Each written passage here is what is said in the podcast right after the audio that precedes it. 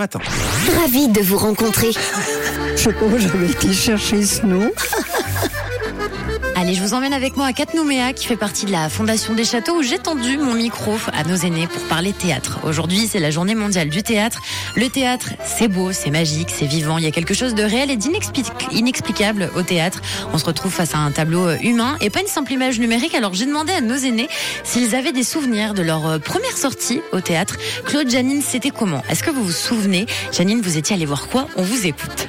Alors, une sortie à Paris, je me rappelle qu'on avait été voir Notre-Dame de Paris.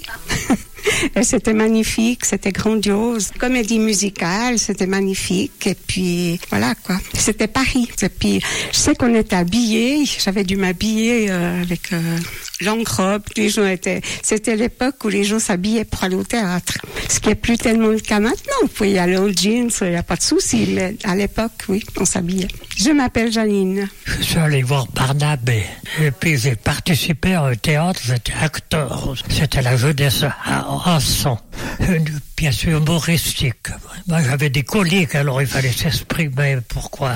La raison. je m'appelle Claude.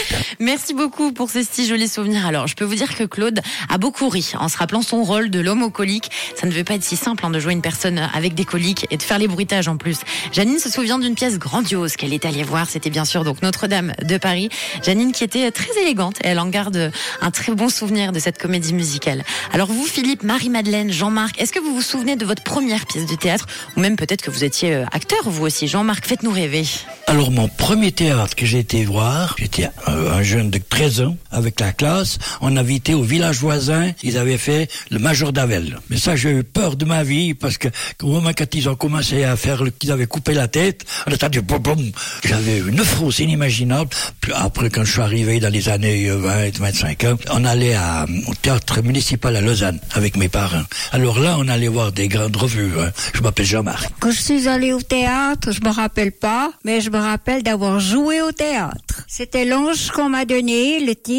J'étais une jeune fille qui avait ouvert la fenêtre de ma chambre et j'ai vu un petit garçon qui errait. Et je suis descendue, je l'ai pris de chez moi. Et c'est le titre, c'était l'ange qu'on m'a donné. Je m'appelle Marie-Madeleine. Je m'appelle Philippe. J'ai été au Barnabé. Jamais été ailleurs avec mes parents.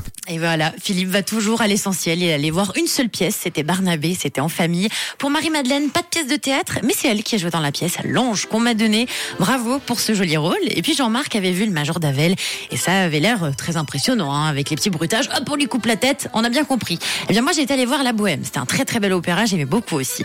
C'est toujours un, un, vrai bonheur de vous écouter avec euh, vos beaux sourires. J'étais ravie de vous rencontrer ce matin, et on se retrouve avec plaisir la semaine prochaine.